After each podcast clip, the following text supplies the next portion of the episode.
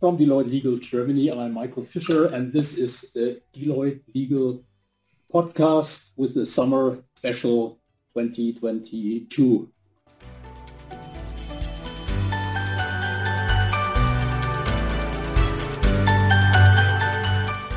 Alex, uh, we have an appointment to talk in today's episode a little bit about where things stand with the company's supply chains in their Sino-German businesses. Before we get started, I'm not sure if our audience will remember us. Therefore, I suggest we briefly introduce ourselves. Thank you, Michael, for this nice introduction. Yes, I'm a Deloitte legal partner and my work areas are M&A and corporate. And of course, I have a special focus on Chinese-German corporate M&A as well as the legal aspects of business with Korea as I have spent the last 15 years in Shanghai and working out of Shanghai, counseling those clients with those issues. So Alex, well, in light of this long time you spent uh, in China, especially in Shanghai, and as I know, in the meantime, you split your time between Frankfurt and Shanghai. I know you were directly affected by the recent lockdowns in China and lockdowns, well, against China's drastic zero COVID strategy literally mean the shutdown of this giant economic hub of Shanghai, for example. Tell us, how was that? Uh, did life really come to a standstill? does what has happened explain the supply chain issues that we currently face? It was really, Michael, a quite of an experience. And it actually did not last only two months and a half. It was actually around about three months.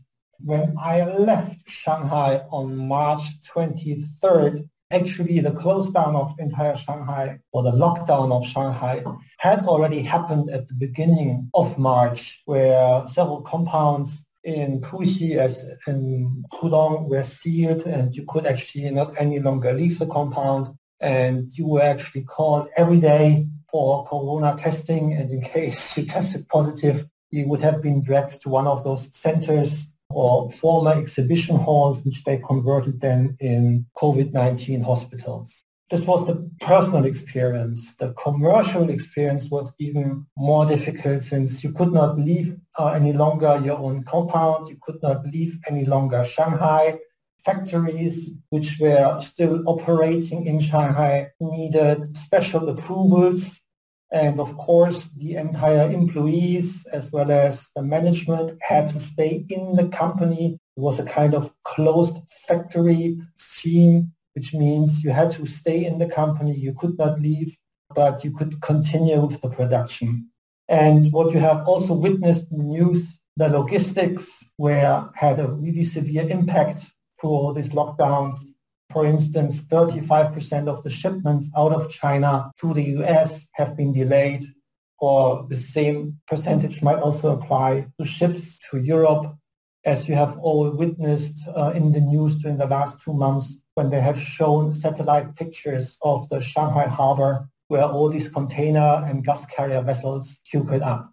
Yeah, really interesting and uh, wow, very tough, of course. Um, well, and yes, happy to briefly introduce myself for those who do not remember me. I am a Deloitte legal partner too, also active within the corporate M&A area and uh, doing both transactions and rendering recurrent legal advice to our clients. I'm located in Munich, and as you know and our audience know or may remember for quite some time already, I have been heading up our China desk on the German side, so to speak, with you on the other side of the table and being my counterpart for China. Alex, for quite some time, everybody thought that once the lockdown in China has been lifted, the supply problems would have been solved. In the meantime, actually one must acknowledge that the problems run much deeper. So what's your perception? Thank you, Michael. But this is really a complex question. As I have witnessed the entire COVID-19 situation in China from the beginning, and we're always hopeful each year that it will be resolved within a couple of months last time when I was thinking like this was when I received my COVID-19 vaccination shots. It was has happened early 2021 and everybody in the Shanghai community or everybody in, in China was thinking this is now the solution and international free traveling will be allowed again. but we have seen that this is not the case, that COVID in control of any movements of people in China.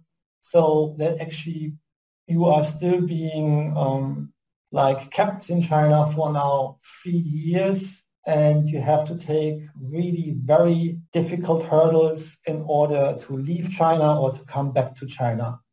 Yeah, and I think it has turned out in the meantime, well, that the Chinese background is uh, one aspect only, but the crisis uh, is quite more complex with many, many single aspects. Well, we have the big picture in the meantime, the global economic aspects, and the state in which the global economy finds itself after decades of globalization the big picture of political developments, meaning before all, most recently, I would say the war in Ukraine, and for quite some time already the lingering tensions between the US and, and China.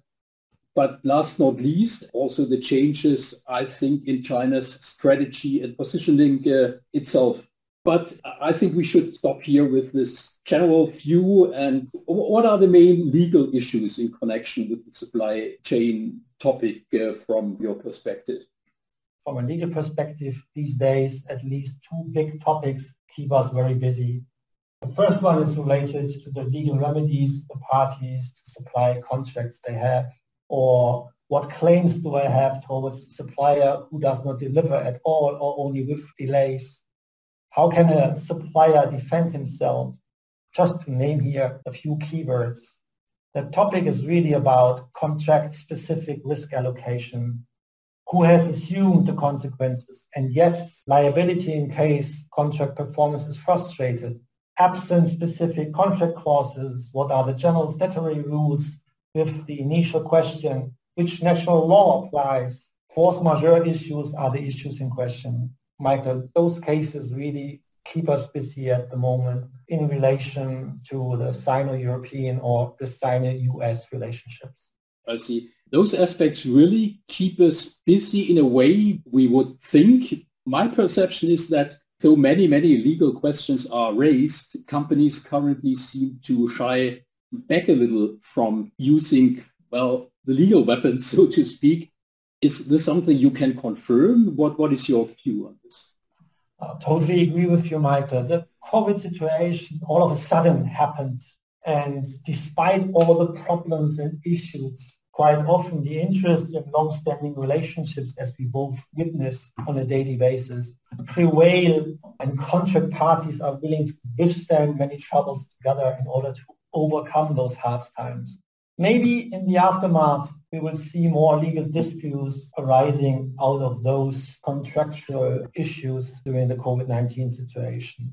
It could be really become a long-term topic, I guess. So if we turn to the other topic, which really affects from a legal perspective the supply chain topics as well, and it is a quite legal specific one. It is the regulation which German companies face concerning their suppliers just to briefly recap the background, last year the German regulator passed an act. In English, it, it would read Act on Corporate Due Diligence Obligations in Supply Chains, briefly ACDOS. And this act will come into force on January 1st uh, next year. The objective of this act is to avoid violations of human rights in supply chains and first, only German companies with more than 3,000 employees will be concerned. But from uh, January 1st, 2024, the threshold will be lowered to 1,000 uh, employees. The Act uh, speaks of potential violations of human rights. The Act prohibits, for example, the manufacturing of goods using quicksilver, the production and use of certain chemicals, and the irresponsible treatment and import and export of waste. To fulfill their obligations under the Act, companies must set up efficient risk management. Then they are further obliged to a principle declaration as to the topic and they have to take precautionary measures. Then complaint procedures need to be established and documentation and reporting duties add to the other obligations. Offenses against the Act can be fined and fines can amount up to 2% of annual revenues in case of companies with average annual revenue of more than 400 million. And under certain circumstances, companies can be excluded from public tendering. For us here, the question is, what does the act mean for companies who are active in China? What about, for example, discrimination at the place of work? Is it still a topic? In China, also equality of men and women before the law, as an example, has been established in China a long time ago. So, uh, Alec, what's your view, your perspective? Good question, Michael. Let me start with some general remarks. First question, which we always actually ask ourselves as lawyers as to whether this law is applicable to foreign invested companies in China. So from that perspective, I have to say that Chinese companies may be affected by this act on corporate due diligence obligations in supply chains, even in different forms. And maybe we have the following scenarios here. First one is German branches of Chinese companies in Germany.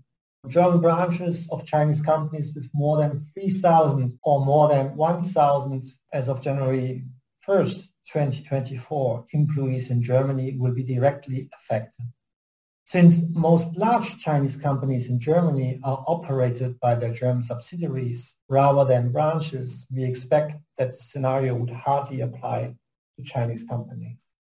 It could also apply to German subsidiaries of a Chinese company in Germany, as most Chinese companies currently have no more than 1,000 employees working in China or sent abroad by their German subsidiaries we do not expect this scenario to have a significant impact on Chinese companies. It is more important to note as to whether the Chinese parent company is a supplier of their German subsidiary. A subsidiary or branch of a German company established in China will be subject to this law. We expect that this will apply to many large German companies in China. Factors to be considered in determining the decisive impact include the economic, the human, the organizational and legal relations between the German company on the one side and its Chinese subsidiaries on the other side. Last but not least, it could also apply to Chinese companies as suppliers to German companies in China.